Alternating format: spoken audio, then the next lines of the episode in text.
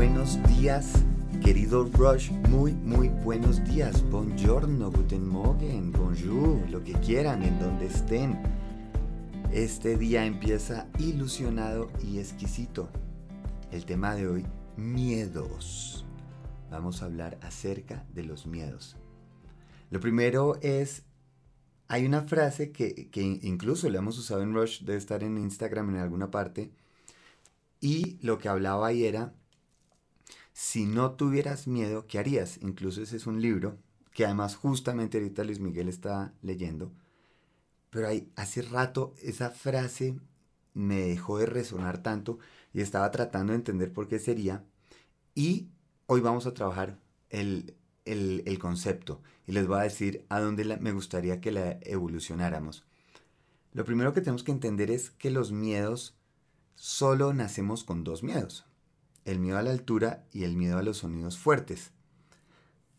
Esos son los demás, se aprenden, querido Rush.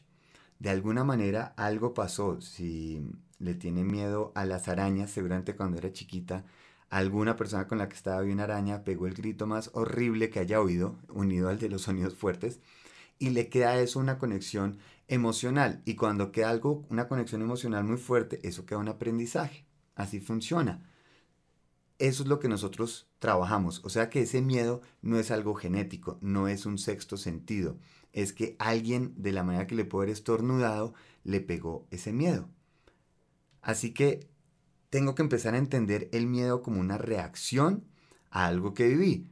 Y esa emoción que fue tan fuerte, si yo quiero transformar ese miedo, pues tengo que hacer una emoción aún más fuerte que compita con eso este es un cuento que es horrible, pero en el siglo XVIII, por ejemplo, en Francia, cuando los campesinos querían llevar a los niños y pues no se usaban tanto las cercas ni sino los, los mojones que se usaban para marcar dónde acababa eh, la sección de la tierra del campesino, les daban una tunda a los pobres chinos porque quedaba la conexión emocional del espacio físico con el dolor emocional. Horrible historia, pero para que entiendan, así funcionara, así funcionamos es una programación, solo que hay formas más bonitas, eficientes para educar a los niños. No creo que ese niño crezca muy agradecido con ampliar el territorio de la finca. Empecemos con eso, empecemos a, a ver qué es el miedo. Lo primero que yo haría sería cambiar esa connotación negativa de la palabra miedo. En el momento que estamos hablando de miedo, de inmediato se nos, el estómago se nos aprieta un poquito y sentimos que algo incómodo va a suceder. Yo cambiaría la palabra miedo por enfóquese, porque realmente eso es lo que está pidiéndole el cuerpo. El miedo es simplemente una reacción química de mi cuerpo a algo que no está preparado o que no sabe que viene. Lo único que me está diciendo es, esto está saliéndose un poquito de mi zona de confort. Nada más. Lo demás me lo estoy yo creando solito que porque una señora gritó por la araña, se lo está creando solita. Si yo estoy con miedo a hablar en público, es seguramente porque alguna vez en el colegio decir algo le dio pena, se sintió incomodísimo, no le gustó, le quedó la conexión. Eso fue. No pasó nada más. Así que si yo veo la reacción del miedo, esa, esa carga que empieza uno a sentir la piel un poquito caliente, empieza uno a respirar más profundo, empieza, hay gente que lo aprovecha, hay gente que eso lo debilita. Si yo sé que lo que me está haciendo el cuerpo es ayudándome, porque todos estos químicos que está haciendo es preparándome para algo, ahí es donde empieza el, el em, escapar o pelear. Se está activando de alguna manera eso. Así que el, el, cuerpo me está ayudando para que haga algo. El problema es obviamente cuando me dejo sobrellevar por esa carga y lo que hace es me bloquea o hace que me enfoque tanto en tal vez lo incómodo que estoy sintiendo que no me deja actuar como debería ser. Pero hay muchas cosas que funcionan igual en nuestro cuerpo. Por ejemplo, si yo ahorita le sirviera, a ver, que algo bien delicioso, que sea como general. Una pizza yo creo que funciona a todo el mundo o una fruta bien jugosa. Imagínense esa fruta que uno la va a morder y, sale el jugo delicioso por todas partes, además sobre todo si uno está en el solecito, empieza de alguna manera el cuerpo a antelar la emoción. Y entonces empezamos a salivar, empieza el cuerpo a generar jugos gástricos porque se está preparando para la emoción que viene. También pasa que si uno ve una imagen o una persona que le pueda atraer sexualmente, lo mismo sabemos que produce cambios físicos y químicos en mi cuerpo. Lo que pasa es que como esos los relacionamos con cosas positivas, no los peleamos. Pero el miedo es exactamente lo mismo. El miedo son químicos a una emoción que va a vivir. Así que lo que vamos a hacer es enfocar a qué tipo de emoción yo quiero llevarlo. El miedo me está diciendo simplemente que estoy saliendo de confort, de mi zona de confort. Eso no es malo. Es más, eso es buenísimo.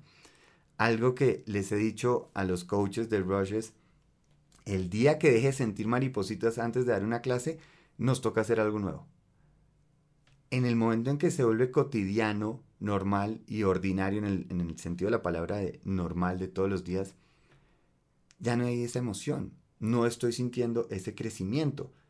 Por eso es importantísimo el miedo, porque me está diciendo algo va a pasar.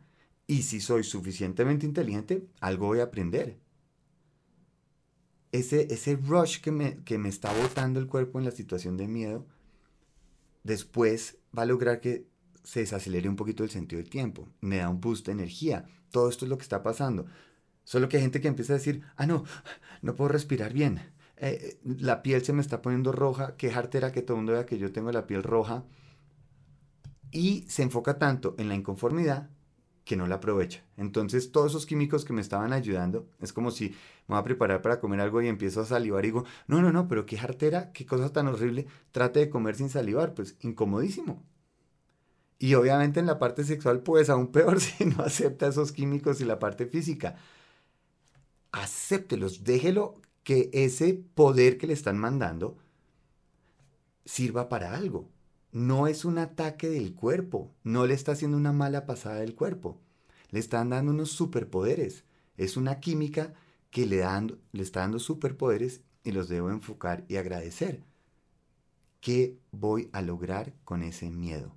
Esa es la frase a la que hoy por fin llegué, el ¿qué haría si no tuviera miedo? No, la frase es ¿qué voy a lograr con este miedo? Les voy a decir por qué. Porque si yo no tuviera miedo, no va a ser igual de rica la experiencia. El miedo significa que hice algo a lo que no estaba acostumbrado y lo logré. Algo hice, algo hice distinto. Y si yo no tengo miedo, no estoy saliendo de zona de confort. Y la gente confunde valentía con no tener miedo. Es todo lo contrario. El valiente es, a pesar del miedo, hace las cosas. La, mejor forma de explicarlo sería que no es cuando alguien me quiera que me voy a querer. De la misma manera que no es que qué voy a hacer cuando no tenga miedo.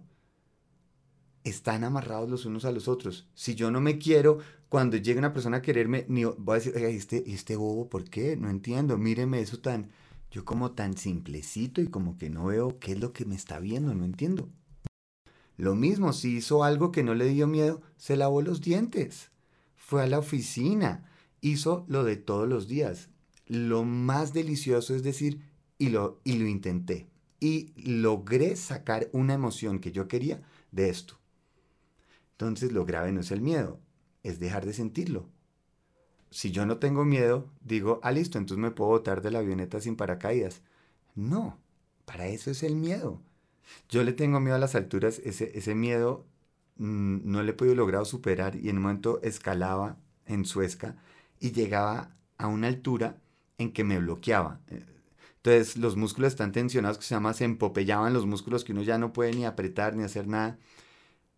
Y con el tiempo me he dado cuenta que, a pesar de que no lo he vencido porque lo sigo sintiendo y cuando estoy caminando en una montaña muy alta y estoy frente a un vacío muy cerca, siento ese, eh, ese miedo, pero aún así he podido saltar de paracaídas, parapente, hacer a la delta, hacer una cantidad de cosas, porque al final sé que la emoción que voy a sentir de, de la experiencia que tuve es mucho más predominante que el miedo para no hacerlo.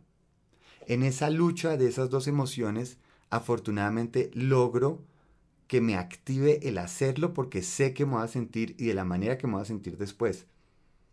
Esta es una historia que a mí me cambió la vida y estábamos en Gorgona, yo tendría 16 años, y mi tío era el director del parque en Gorgona. Entonces le dije, oiga, ayúdeme porfa si puedo ir a, a, bucear. Muy de buenas, estoy en la playa, de pronto mi tío me dice, corra que está saliendo la lancha y si puede. Y estábamos saliendo, entonces el, instructor me dijo, mire, como usted viene aquí gratiniano, lo va a coger de, pues como ejemplo, usted, para cómo se pone la máscara, como todo, de una, hágale. Cuando me lanzan así de para atrás contra el agua, trato de respirar debajo del agua y no podía respirar, y no podía respirar hasta que le digo, qué pena con usted, pero no puedo respirar. Hágale.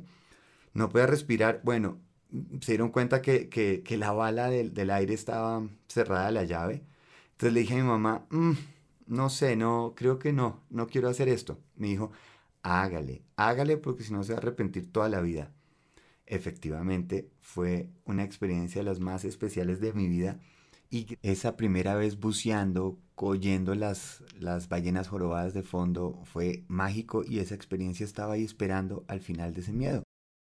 Y gracias a eso, hoy cada vez que estoy frente a un miedo, empiezo a pensar qué voy a sacar, qué voy a lograr de ese miedo. Si mi miedo a fracasar en una relación lo puedo debilitar por la emoción de volver a tener a alguien a mi lado y compartir. Mi miedo a hablar en público lo transformo a mi amor por compartir mi conocimiento. Mi miedo a equivocarme lo convierto en mi amor por aprender. Si yo estoy tomando estas decisiones es qué voy a lograr con este miedo, qué gracias a esta reacción química voy a poder hacer. Acuérdense que a donde lleven el enfoque, llevan la energía. O se enfocan en la emoción de salir de la zona de confort o se enfocan en el no hacer. El miedo es mi amigo. Detrás de esa puerta está la emoción más gratificante. Si no estoy tratando de controlar el resultado, si yo únicamente estoy diciendo, cuando me pare en público me va a sentir súper bien, todo el mundo va a aplaudir, les va a parecer lo mejor que ha sucedido. O cuando empiece esta relación, todo va a funcionar divinamente, me van a adorar, me van a leer poesía todos los días mientras me dan fresas con champaña. Viene frustración garantizada, porque eso no es lo que yo voy a controlar. Lo que yo sí puedo controlar es la emoción que estoy buscando superar eso.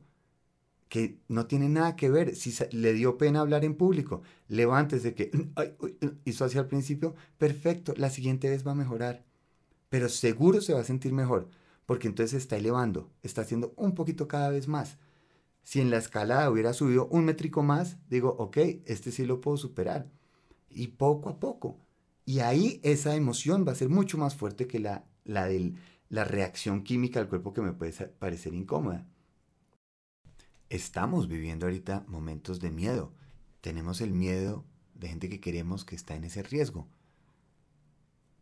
Otros están en el miedo de qué va a suceder con su trabajo, con su día a día, con lo que ha venido construyendo en todo este tiempo. Lo entendemos, es natural sentir eso en este momento. En todas las situaciones de riesgo hay gente que reacciona de una manera u otra. Hay gente que mientras que el avión se mueve son las que gritan y asustan a los demás. Hay gente que calma a los demás y ayuda. Esa va a ser mi decisión. En esta historia cómo yo reacciono y cómo me quiero sentir después de todo este proceso. Ahí radica mi poder, en yo escoger el tipo de persona que voy a ser, la emoción que voy a generar.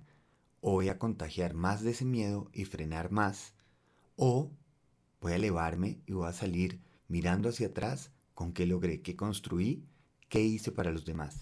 Y como lo hemos hablado, si estoy en ese constante estrés todo el tiempo por este miedo, empiezo a bajar defensas, empiezo a traer más problemas. ¿Por qué no simplemente empezamos a ver cómo cambiamos esto? ¿Cuál es el verdadero miedo detrás de todo esto? Este cambio de la vida que llevábamos. El miedo a morir nos ha generado el miedo a vivir. Preparémonos, el miedo es parte de esa vida, usémoslo, nos está ayudando, nos está enfocando. Lo dijimos en las primeras charlas, nos vamos a morir, somos finitos. Y eso es lo que nos hace que aprovechemos y gocemos y saquemos lo máximo de cada experiencia. Hoy en la clase vamos a hacer unos ejercicios que les voy a enseñar. Uno cuando no tengo tiempo para prepararme para ese miedo y otro ejercicio para prepararme para un miedo que voy a enfrentar. súper clave para que no se pierdan esa clase. Si me metes la emoción de querer, de aprender, de mejorar, de intentar, nadie le puede quitar lo bailado. Y a eso vinimos, a bailar en la emisora que yo sintonice. ¡Feliz viaje!